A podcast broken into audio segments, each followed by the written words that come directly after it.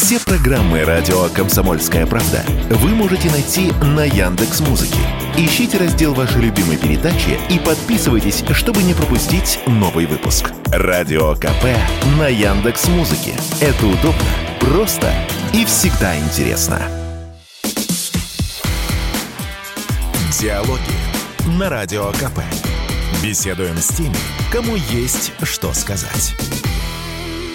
Здравствуйте, дорогие друзья. Приветствуем вас в эфире радио «Комсомольская правда». Я Валентин Алфимов. С нами прямо сейчас на связи временно исполняющий обязанности главы Донецкой Народной Республики Денис Пушилин. Денис Владимирович, мы видим, что Донецк и другие мирные города республики обстреливаются со стороны Украины. Причем обстреливаются так, как никогда не обстреливались к огромному сожалению, да?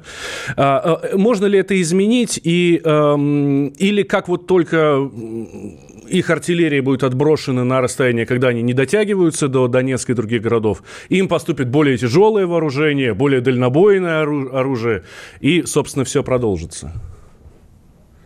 Процесс а, освобождения территории Донецкой Народной Республики, он непростой, ну, по ряду или по целому комплексу, наверное, причин. Почему? Потому что а, действительно у противника нет а, никаких для себя личных там, там, заслонов там, или там каких-то э, там, ограничений. То есть если у них есть возможность наносить ущерб э, нашим населенным пунктам, гражданской инфраструктуре, объектам критической инфраструктуре, они обязательно это делают. Это не вопрос, э, там, вот, э, будут или не будут. Будут, если у них есть такая возможность. Поэтому единственная возможность является отодвигать противника и отодвигать с учетом как раз вот поставляемого Украине а, вооружения, то есть с учетом той дальности, с учетом а, возможностей артиллерии, и РСЗО. И действительно, ну, скажем так, нам очень хотелось бы, чтобы это происходило быстрее, но в силу обстоятельств, в силу постоянно а, повышающегося градуса со стороны коллективного Запада, то есть пока это вот происходит ровно тем, теми темпами, то есть вот и я вижу, то есть и я прекрасно понимаю и осознаю все реалии. То есть ребята делают все возможное и невозможное на передовой, то есть на, практически на всей линии фронта. Но даже с учетом того, что инициатива сейчас на нашей стороне, продвижение происходит не такими быстрыми темпами. Противник долго готовился, противник долго укреплялся. То есть с учетом, опять же, того финансового ресурса, то есть, э, то есть по сути, всего НАТО, то есть стран НАТО, которые направляли, которые готовили, то есть и это происходило. Я бы даже сказал, неограниченного финансового ресурса.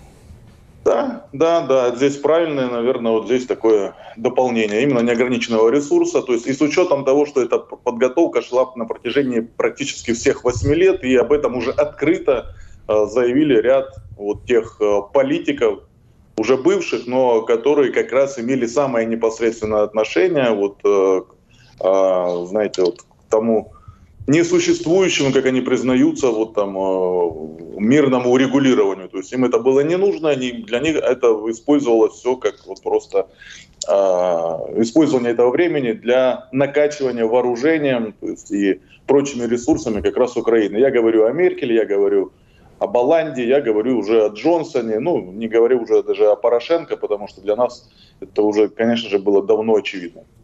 Денис Владимирович, э, Зеленский говорит, э, ну, заставляет своих э, солдат, ну, буквально умирать, в прямом смысле слова, любой ценой отстоять Артемовск и вообще и, и ни шагу назад. Почему они так за него уцепились? Почему они так сильно ну, грызутся за него?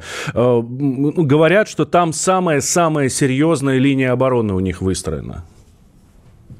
Знаете, пока я вижу несколько таких серьезных э, линий, э, то есть и глубоко эшелонированной или там много эшелонированной то есть обороны. Почему это, ну, можно говорить, это можно было говорить и про Мариуполь, это можно было бы сейчас говорить и про Угледарское направление, и про Авдеевку, и в том числе и про Артемовск. А про Артемовск, к Артемовску столько большое внимание, потому что это связано вот, э, по моему мнению, вот с тем символизмом, который они придали сами же своими усилиями с помощью средств массовой информации, то есть э, данному населенному пункту, равно как и Солидару. Мы же тоже видели э, про Солидар там, такую уникальную историю, что маленький городок, там всего-то 12 тысяч был, и то это до войны, а там, с учетом всех реалий, то есть он и так был еще меньше по факту. Но тем не менее тот символизм, тот, э, те призывы там, и посылы о несокрушимости и прочего, то есть и вот они перемололи достаточно большое количество то есть, украинских э, э, солдат там, и не, не считались абсолютно жертвами. Э, в плане стратегических каких-то э, вот, моментов Артемовск тоже имеет значение, потому что после освобождения Артемовска открывается то есть, направление и в сторону Краматорска, Славянска, и, конечно же, э, для противника это будет ощутимый такой вот урон вот, в плане там, удержания позиций. Но не менее ощутимым для них будет и потеря угледара, Именно поэтому они перебрасывают там новые резервы, переброшенные э, и новые бригады, и морпехи сейчас, и мы это ощущаем, что здесь также никакого приказа на отступление или там сохранение жизни своих же украинских а, военнослужащих со стороны руководства Украины нет. То есть продолжается пока накачка, потому что после потери угледара там открывается то есть, вот, и а, оперативный простор в направлении как Курахова, то есть, соответственно, Э, Маринки, так и Красноармейска. Если брать Авдеевку, то они прекрасно понимают, что они теряют возможности обстреливать уже наши вот крупные населенные пункты. Имеется в виду вот и Донецкий, и Киевский, Куйбышевский район, и Ясиноватую. Они тоже не хотят и, скажем так, будут упираться. Мы это видим. Мы это видим, потому что, ну, знаете, когда противник не считается с потерями, когда противник вот э, просто забрасывает живой силой, да, ну, все становится понятно. Но ничего другого не остается, как двигаться вперед, там, где-то даже вопреки. А, Денис Владимирович, вот вы сказали, что, ну, и мы это видим, а, а, мы видим поступательное движение российских войск, пусть медленное, буквально по шагам, но оно поступательное. И вы, вы это тоже подтверждаете. Может быть, у вас есть картинка? Дайте нам понять, к чему все идет. Какая, э, какая будет картина на карте Донецкой Республики, на карте России теперь уже? Со временем, когда ну, здесь, планы сбудутся?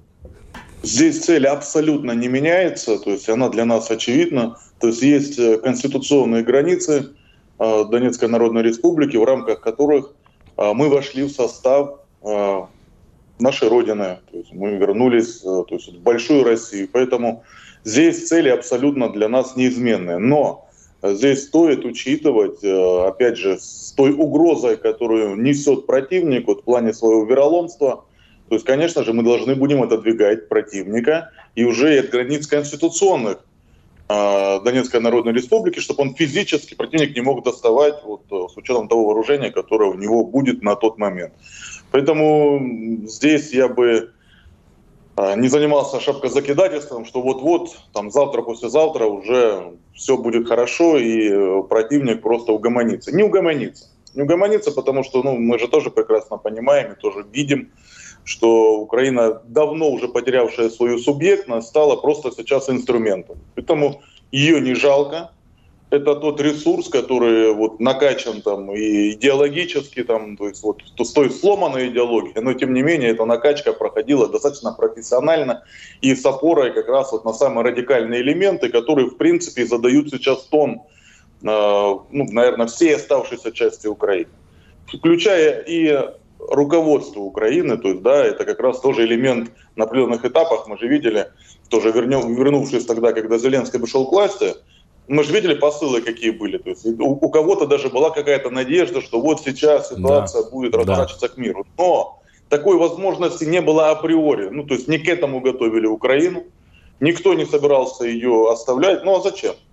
Зачем? Ну, то есть как бы для э, Соединенных Штатов Америки, там вот в частности, у них, для них самая выгодная ситуация. Они пытаются ослабить Россию, то есть они пытаются то есть, вот, показать всем остальным, что суверенным государством не нужно быть.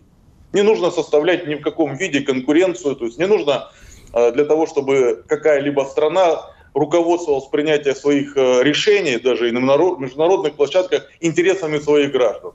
Только интересы США, только ближайших там сателлитов, то есть вот это интересы, то есть вот этого высшего общества, наверное, которое они ставят, наверное, во главу угла. То есть это такой сигнал. Дальше США получает выгоду, ослабляя Европу. То есть и сейчас мы видим потерю суверенитета, суверенитета многих европейских стран, которые там пытались что-то показать, что-то продемонстрировать. Сейчас нет этого суверенитета. Будь это Германия, будь это Франция. Ну, все, к сожалению, то есть вот очень, э, знаете, где-то можно рассматривать эту ситуацию с сожалением. То есть, по сути, и экономическую составляющую для себя Штаты здесь вот э, решают. Ну вот сейчас нужно задаться вопросом, а зачем им жалеть или там вот ситуацию там останавливать на Украине? Ну зачем их жалеть, жалеть украинцев? То есть ну для них это ну папуасы, наверное, в этом виде, то есть которых там не жалко, которых можно легко и незадорого использовать. Ну вот пока вот так, и нам предстоит еще немало, наверное, вот такого, э, таких шагов, действий по освобождению, то есть э, и оставшейся части Украины, ну и по защите интересов нашей страны. России. Мы беседуем с временно исполняющим обязанности главы Донецкой Народной Республики Денисом Пушилиным. Давайте прямо сейчас прервемся на две минуты. Сразу после новостей продолжим. Никуда не переключайтесь. Вы слушаете радио «Комсомольская правда». Здесь самая точная и оперативная информация о спецоперации на Украине.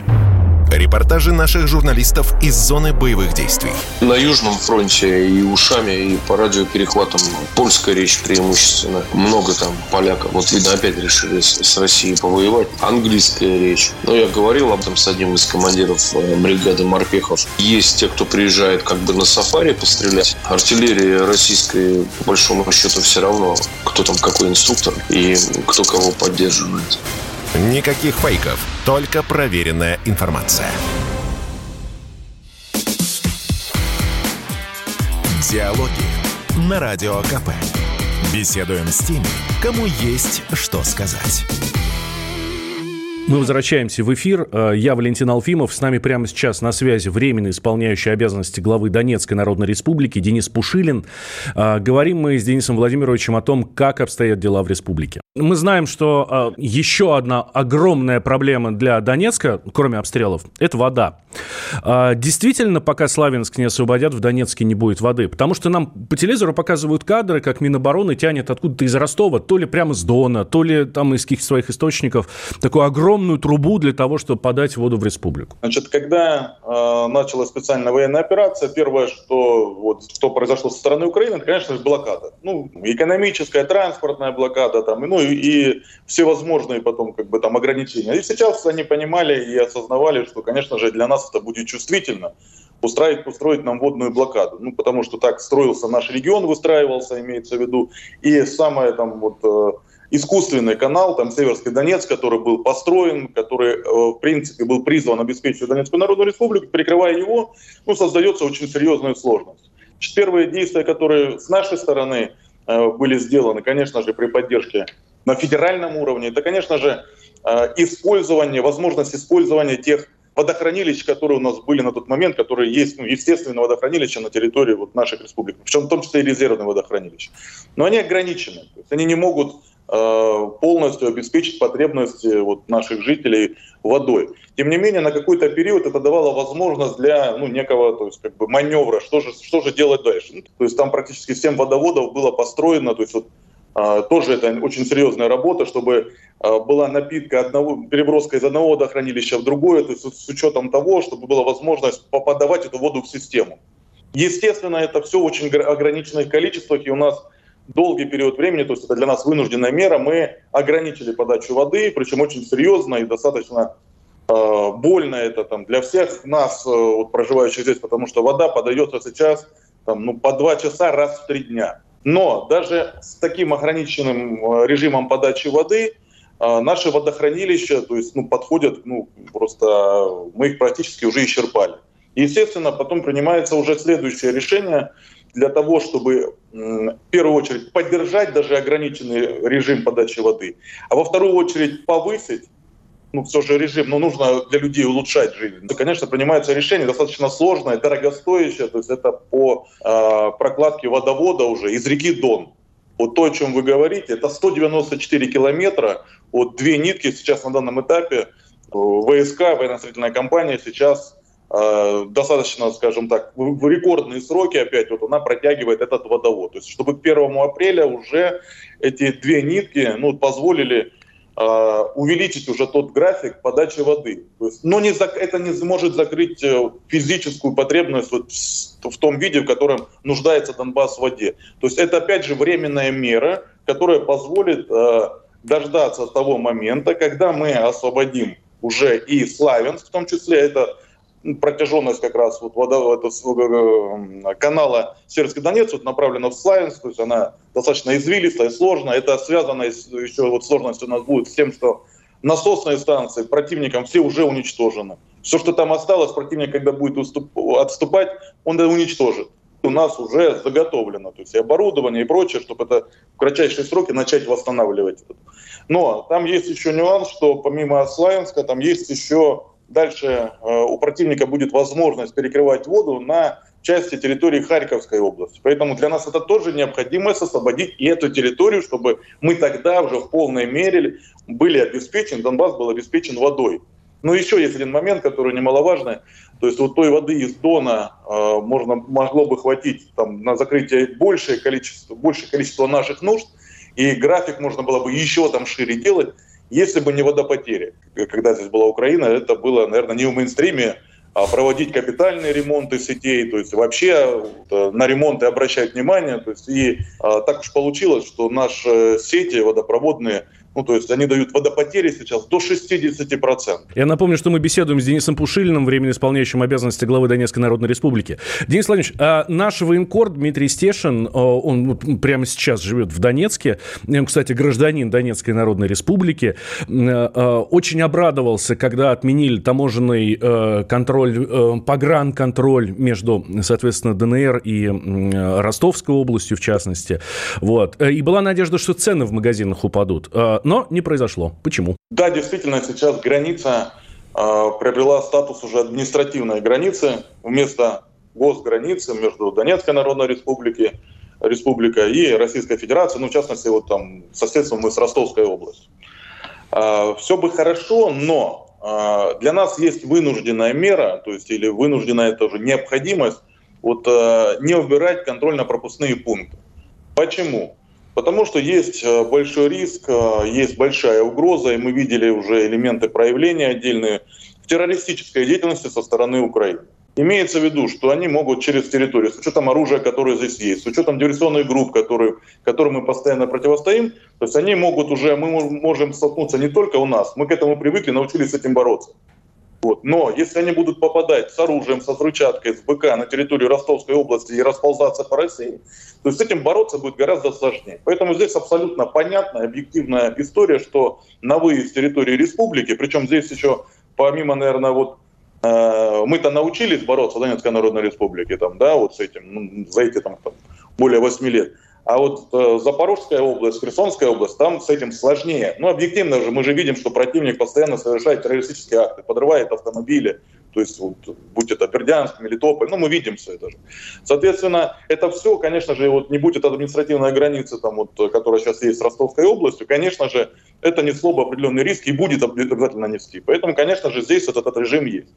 Соответственно, мы, к сожалению, пока, вот, с учетом вот это единственного, наверное, вот такого массового транспортного коридора, то есть мы не смогли пока что справиться э, с очередями, ну вот в полной мере. А что таки, такое очередь? Ну, давайте так, почему очереди? Ну, потому что есть определенные сложности с Крымским мостом, тоже по объективным причинам. Соответственно, то есть поток, вот грузопоток, э, причем как бы и просто гражданского населения, то есть и а также грузов, которые перевозятся на территорию Республики Крым. Опять же, в Запорожскую, Херсонскую область он хлынул через нас. Это вот раз. Второе. Это, конечно же, э, то, э, та массовая стройка, которая организована у нас. Это постоянное перемещение. Но у нас в пике работало порядка 40 тысяч строителей, на, которые заняты были на восстановление наших населенных пунктов. То есть, ну, понимаете, это с учетом транспорта, с учетом стройматериалов, которые не производятся на территории республики. Это вот большая нагрузка. Следующая причина, это, конечно же, э, наши граждане, которые ну, выезжают, и сейчас с учетом того, что у нас выстраивается только система э, вот, э, МФЦ, угу. многофункциональных центров, то есть люди вынуждены пока еще, вот, у нас они только, вот, по сути, со вчерашнего дня, то есть заработали с ограниченным функционалом, то есть это будет наращиваться, но пока этого вот не было. То есть, ну, И, естественно, люди вынуждены выезжать в Ростовскую область, чтобы получить то есть, тот объем услуг, которым они нуждаются. То есть это большие количество, большое количество перемещений вот через наши КПВВ. Соответственно, конечно же, это наложило отпечаток и на перевозчиков. То есть если мы выровняли по законодательству, там же что же это было все непросто. То есть у нас разная система налогообложения, то есть как бы возврат НДС, который был, сейчас нет возврата НДС. Ну, то есть это нужно было перестроиться предпринимателю. Но одна из а, основных причин, что вот а, отражается на ценах, это, конечно же, стоимость логистики, перевозки товаров. На практике, как рассказываю, как это происходит. Вот перевозчик, который везет продукцию там в Ростовскую область или там Краснодарский край, то есть, да, он делает в течение недели, то есть, как бы, ну, вот с учетом там, откуда он э, там, из логистических центров берет продукцию, с каких-то там производителей, то есть он делает, три, одна машина делает три ходки в неделю. Вот элементарно успевает. Угу. Но когда этот же перевозчик едет на территорию Донецкой Народной Республики, он в течение недели может сделать одну ходку. Соответственно, цена, ну, то есть это же расходная часть и все остальное, то есть простое и все. То есть цена вот э, за одну и ту же услугу, то есть по перевозке, то есть вот в Донецкой Народной Республике выше в два-два с половиной раза. Куда это, на, на что это отражается? На ценах отражается. То есть и э, я вам скажу, то есть вот сейчас определенная работа проведена. То есть ну, мы понимаем, как мы будем расширять Э, и с Минтрансом, и с комиссией Марата Шахриджановича Хуснулина проработали. То есть будут расширяться КПВВ там, там, два раза, будут добавляться дополнительные контрольно-пропускные пункты, будут расширяться дороги. Но это же вопрос, который не решается по щелчку пальца. На это нужно время. А цены в магазине мы видим сейчас. Поэтому, конечно же, здесь мы предпринимаем ряд шагов, то есть и договариваемся с сетями, которые у нас есть торговыми, да, которые снижают. И сейчас, вот, согласно Росстата, то есть цена снижена там, в среднем там, на 10-12%, то, что вот мы увидели сейчас, но это вот та работа, которая вот сейчас проводится на постоянной основе. Но мы же прекрасно понимаем, что предприниматели ну, не будут работать в убыток. То есть если у них цена вот такая складывается, ну вот естественно это все... Но опять же, давайте будем здесь э, правдивы, где-то кто-то пытается на этом нажиться дополнительно. Тоже сейчас мы проверяем, чтобы здесь не было завышения. Ну, то есть на это, под это можно все списать. Поэтому были завышения где-то, и здесь э, у нас выезжает и правительство, то есть стоит задача, то есть сам премьер и вице-премьеры выезжают по разным городам, районам, по сетям, проверяют, смотрят, делают, анализируют вот всю эту ситуацию, то есть докапываем, стараемся докопаться вот до самой вот э, сути, где в чем причина, то есть э, там высокой цены. Угу. Но это прям комплексная работа, которая проходит в режиме реального времени. Ну вот э, нет у нас той волшебной балочкой, которой можем махнуть, и все сразу у всех хорошо. Вот находимся здесь, но это мы руки точно не опускаем, и мы прекрасно понимаем, что мы будем делать завтра, послезавтра. Ну, это прям процесс. Мы беседуем с временно исполняющим обязанности главы Донецкой Народной Республики Денисом Пушилиным. Давайте прямо сейчас прервемся на две минуты, сразу после новостей продолжим, никуда не переключайтесь. Они видят, что происходит, знают, как на это реагировать и готовы рассказать вам, что будет. Начинайте день в правильной компании. С понедельника по пятницу в 8 утра по московскому времени слушайте программу Игоря Виттеля и Ивана Панкина «Что будет?». Честный взгляд на происходящее вокруг. Диалоги на Радио КП. Беседуем с теми, кому есть что сказать. Мы возвращаемся в эфир. Э, я Валентин Алфимов. С нами прямо сейчас на связи временно исполняющий обязанности главы Донецкой Народной Республики Денис Пушилин. Э, говорим мы с Денисом Владимировичем о том, как обстоят дела в республике. Э, Денис Владимирович, знаем, что вы очень занятой человек, и у нас не так много времени с вами на интервью, поэтому вот скажите сразу, пенсии, как и у вас теперь такие же, как на всей остальной территории страны? И, или, или если нет, то когда будут такими же? Смотрите, э, это тоже процесс. Э, почему? Потому что ну, вот мы полностью сейчас э, переходим на законодательство Российской Федерации, то есть выправляем, что у нас, где у нас были вот эти моменты, то есть проходит перерасчет. Ну, смотрите, в практической плоскости, что касается пенсии. Значит, сейчас на рассмотрении на федеральном уровне находится законопроект, после принятия которого мы сможем перейти к перерасчету пенсии. Угу. Но у нас расчеты пенсии тоже были то есть, э, со своими нюансами. То есть это уже была не, это была не, украин, не украинский подход, но это был еще и не российский. То есть, то есть это все отличается. То есть это прям работа. Ну, послушайте, у нас э, там, под миллион пенсионеров, ну так, чтобы вы понимали, то есть вот просто по коли, в количественном там как бы выражении. То есть эту работу нужно провести, это нужно провести физически, все это перерасчитать. То есть по сути за перерасчетом, э, перерасчету полностью можем приступить где-то 1 марта. Ну вот объективно так, с учетом необходимости принятия закона на федеральном уровне и дальнейшие уже шаги. Поэтому здесь э, мы постараемся максимально проинформировать, то есть как бы и наших пенсионеров, чтобы эту ситуацию выровнять. А вообще задача стоит понятная, то есть э, простая. То есть пенсии должны быть такие же, как э, на, в других регионах Российской Федерации. Социальные пособия, то есть и другая поддержка социальной со стороны государства должна, должна быть полностью выравниваться. Но мы сталкиваемся, ну, к примеру вам скажу, чтобы не, не углубляться вот там в детали. Допустим, материнский капитал могут все получать. Все это, все это решение, все хорошо, но граждане России, подтвержденное подтверждение чему документально есть, а это российский паспорт. Угу. А паспорта еще получили, то есть уже граждане России, но паспорта еще не получили, потому что это физически тоже нужно сделать. Вы же понимаете по количеству, то есть этот процесс тоже идет, но вот э, можно ребенка уже родить, но паспорта еще российского не иметь, и поэтому когда аж получат паспорт, тогда и могут рассчитывать в полной мере на материнский капитал. Ну, вот как, например, как вот эту вот меру поддержки. Вот я говорю. И так вот по каждому, то есть нюанс, то есть это вот тот процесс, который вот сейчас занимается, то есть уделяют внимание и на федеральном уровне, естественно, и на нашем э, региональном уровне это тоже этому уделяется особое внимание.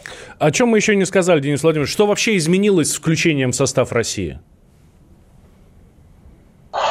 в первую очередь это ощущение, что мы наконец-то дома. А, безусловно, для нас это во многих моментах открывает новые возможности. Я, я, Денис Владимирович, все... я обратил внимание, вот вы когда говорите там про пенсии, про пособие, материнский капитал, вы так говорите, что в других регионах России. Ну, то есть у вас, э, я вижу по вашим глазам, по вашей речи, что у вас уже полное, э, полное ощущение, полное осознание того, что вы Россия. И слава богу, конечно.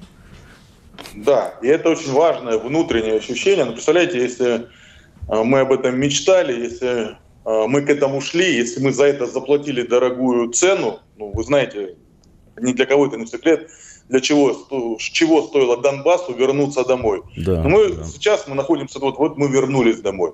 Понятное дело, что еще очень много проблем, но вот это ощущение, то, что мы добились этого, оно является главенствующим. А как это выражается вот, э, на жизни вот всех нас, ну, конечно же, это по ряду направлений. Послушайте, у нас э, с учетом, как противник э, вел себя в отношении то есть, вот, наших городов, наших районов, конечно же, многие города практически уничтожены. Но мы увидели сейчас и стройку, которую не видел Донбасс еще там с глубоких советских времен. А у нас это вот, вот происходит сейчас на территории республики, еще воюющей, еще обстреливаемой, да, со всеми вот там ограничениями. Но у нас это масштабнейшая стройка, она запущена, она сейчас вот идет уже. Все это на наши глаза. Угу. Это, конечно же, подходы э, и социальная ориентированность России, которую мы тоже ощущаем. Безусловно, мног, многими моментами мы, мы просто там как бы поражены. То есть вот то, что, ну знаете, одно дело это где-то там видеть в каких-то там новостях, это все, что мы могли видеть. Да? Другое дело, когда мы с этим столкнулись уже, когда мы субъект Российской Федерации, когда это э, видно на каждом совещании, когда это видно, видно на каждом там семинаре, встрече, когда идет вот э, погружение нас ну, вот в реалии э, устройства, то есть вот э, государства вот, России, да, и вот как это происходит в регионах. Это прям целая программа, то есть это отношение, то есть и к образованию. То есть мы увидели совершенно новые школы там, по российским стандартам, которые построены, которые обустроены, то есть учебные классы, то есть какой подход э, и к, уделяется и спор, спорту, вот, и для детей, и для молодежи.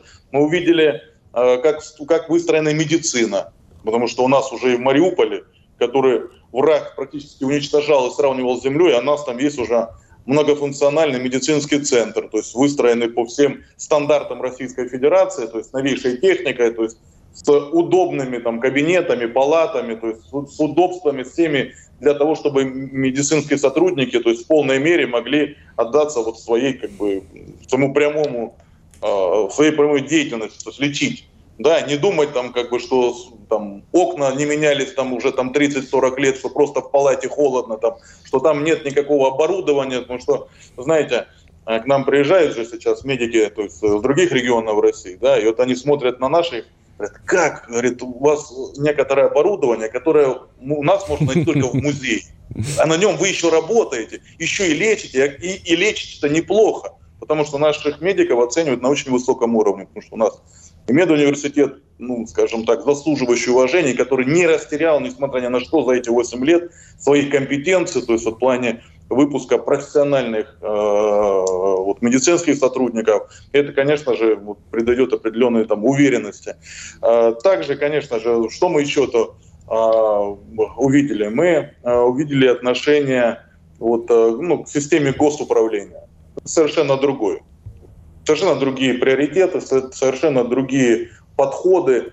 Э, это, конечно, тоже вселяет надежду, то есть, что мы действительно сможем уделять Э, гораздо больше внимания проблемам наших граждан, э, наших жителей. То есть, ну, послушайте, э, совсем недавно была возможность побывать в координационном центре правительства Российской Федерации. Угу. Вы знаете, я был поражен. Почему? Потому что ну, мы сильно подотстали в этом плане. А, ну вот рассматривали даже, ну, приведу конкретный пример, там вот там обращение жалобы граждан, которые то есть, э, выхватываются практически в соцсетях. То есть это даже не прямое обращение, это даже не прямое письмо, но тем не менее, то есть, ну, с указанием там адреса, где что. И вот огромнейшая карта, то есть там как бы, и вот прям поэтапная, то есть дорожная карта устранения этой проблемы. То есть кто связывается, когда связывается, то есть и потом полностью определяется, то есть, допустим, это связано с дегазификацией, там, ну, проблема была, то есть, и вот полностью карта, то есть вот она страна, вот она там вся, весь, все газо, весь газопровод, вся эта сеть. Потом это там регион, потом это город, потом это вот она улица, и вплоть до этого дома, то есть где, то есть полностью все это видно. То есть, да? И велась работа, пока не устранилась проблема, вот э, пока уже не поблагодарили, да, все быстро, оперативно, спасибо. Слушайте, ну для нас это фантастика. И так это касается совершенно других вопросов. Ну, то есть, по сути, это подход, это технологически, то есть совершенно новый уровень, то есть оказание услуг, то есть и действительно закрытие потребностей э, жителей. Ну, послушайте, так должно работать государство. Ну, а нам пытаются это помешать. Ну, ну в общем, э, мы начали вопрос-то с другого, и вопрос у вас с другой. Послушайте, мы приобретаем очень много, возвращаясь домой, угу. но мы не только приобретаем, а мы себе ставим целью, конечно же, чтобы Донбассу не помогали, потому что для нас это непривычное состояние, когда нам помогают сейчас другие регионы Российской Федерации. Мы хотим помогать. Вот тогда для нас это норма. Тогда это Донбасс, да, мы готовы, мы хотим и мы будем много работать, трудиться. Мы для себя сделаем регион самодостаточным и будем другим регионам помогать. Я в этом абсолютно уверен. У нас такие возможности сейчас открываются. Закончим войну обязательно нашей победой. Все остальное выстроим. То есть э, единственное, о чем мы будем а, жалеть, переживать, но это то, что, с чем мы уже, конечно же, это уже будет не в наших силах, это наши потери наших близких, товарищей, родных, которых за эти годы, конечно же, к сожалению, много. А с, с остальным всем справимся. Мы беседуем с временно исполняющим обязанности главы Донецкой Народной Республики Денисом Пушилиным. Давайте прямо сейчас прервемся на две минуты. Сразу после новостей продолжим. Никуда не переключайтесь. Мы сделали совершенно новую версию мобильного приложения «Радио Комсомольская правда». Современный интерфейс и обширный набор полезных функций. Возможность слушать нас в дороге, как на iOS, так и на Android. В режиме онлайн и подкасты – «Комсомольская правда». Всегда рядом. Диалоги на Радио КП. Беседуем с теми, кому есть что сказать. Мы возвращаемся в эфир. Э, я Валентин Алфимов. С нами прямо сейчас на связи временно исполняющий обязанности главы Донецкой Народной Республики Денис Пушилин. Э, говорим мы с Денисом Владимировичем о том, как обстоят дела в республике. Э, открою маленький секрет. Мы у нас здесь в Комсомолке несколько материалов выпустили. Я лично писал, станет ли Донбасс дотационным регионом или наоборот будет регионом-донором. Мы это делали и в феврале, и в сентябре, когда приняли в состав Донбасс. Все эксперты, с кем общались, все единогласно сказали, что нет, Донбасс э, дотационным регионом никогда не будет, будет только донором. Э, Денис Владимирович, э, про, про людей, про людей. Э, что с людьми? Э, посчитали ли, сколько народу уехали вот даже за эти там 8-9 лет?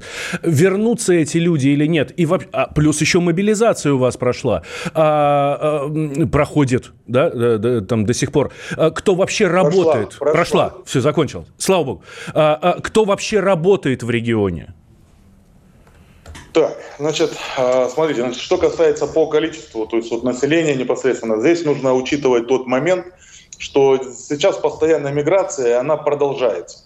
Ну, если мы берем наши крупные населенные пункты, они подвергаются более серьезным обстрелам. Люди стараются выехать, потому что там дети, прочее, там, ну, вопрос безопасности. Только там день-два, там обстрелы прекратились, там относительно прекратились, люди возвращаются. То есть большая миграция, вот сейчас же приезжают сюда люди, то есть как бы и те, кто были эвакуированы с Харьковской области, то есть опять же с Херсонской, с Запорожской области, люди приезжают к родственникам.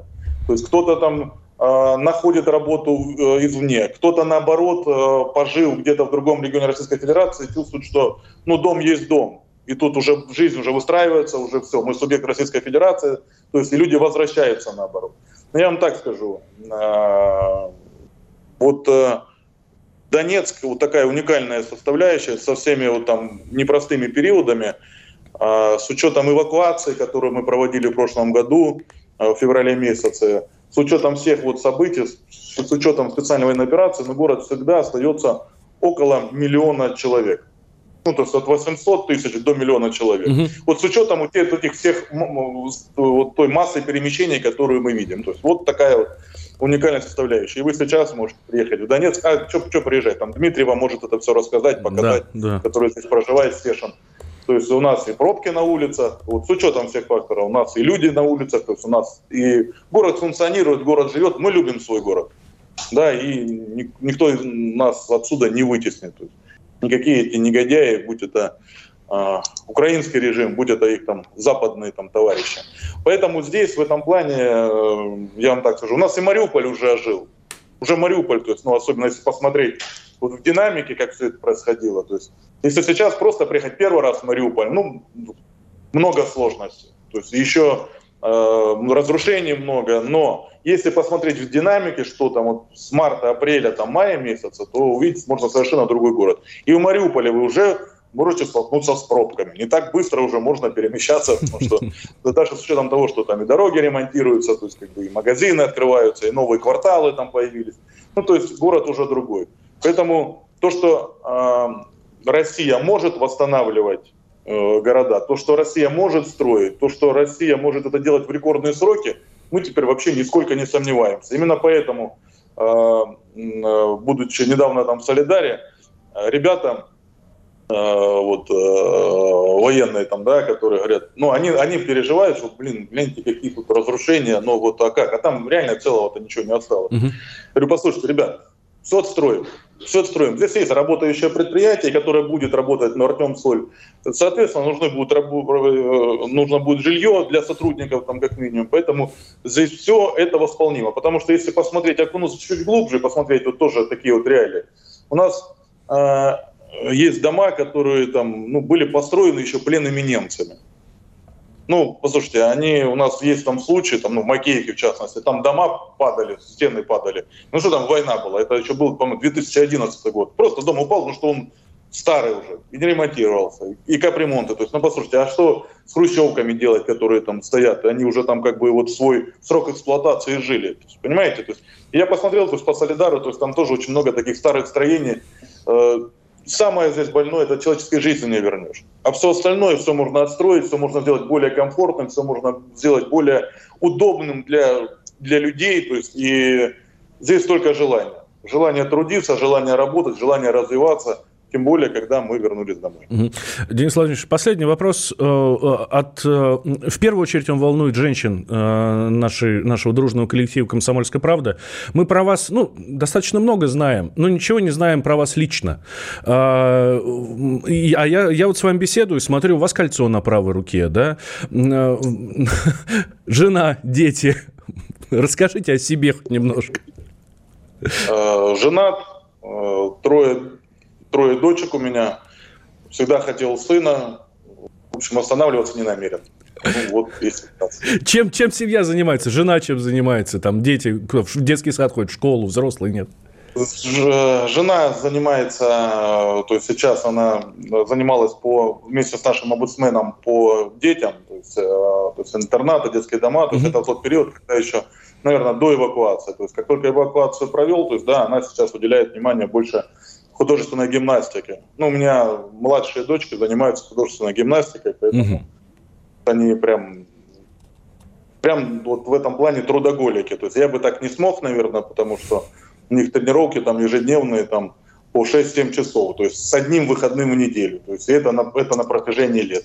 Поэтому у меня дочка там, там сейчас кандидат мастера спорта, вот средняя, то есть вот, а младшая за ней тоже тянется. Поэтому, ну, а ну, супруга занимается еще тем, что э, она в целом федерацию, ну, то есть она почетный президент федерации, и она старается сейчас выстроить как раз вот в плане Э, работы спортивной федерации, то есть вот, ну, художественной гимнастики, то есть участие наших спортсменок республики на разных народных соревнованиях, э, на российском первенстве и прочее, прочее. То есть поэтому вот это ее основное направление. Ну, а для меня самое главное, она не отвлекает меня от работы, то есть меня это устраивает. Денис Владимирович, спасибо вам большое. Денис Пушилин, временно исполняющий обязанности главы Донецкой Народной Республики, был у нас э, на связи. Я Валентин Алфимов, вы слушаете радио «Комсомольская правда» и абсолютно правильно делаете.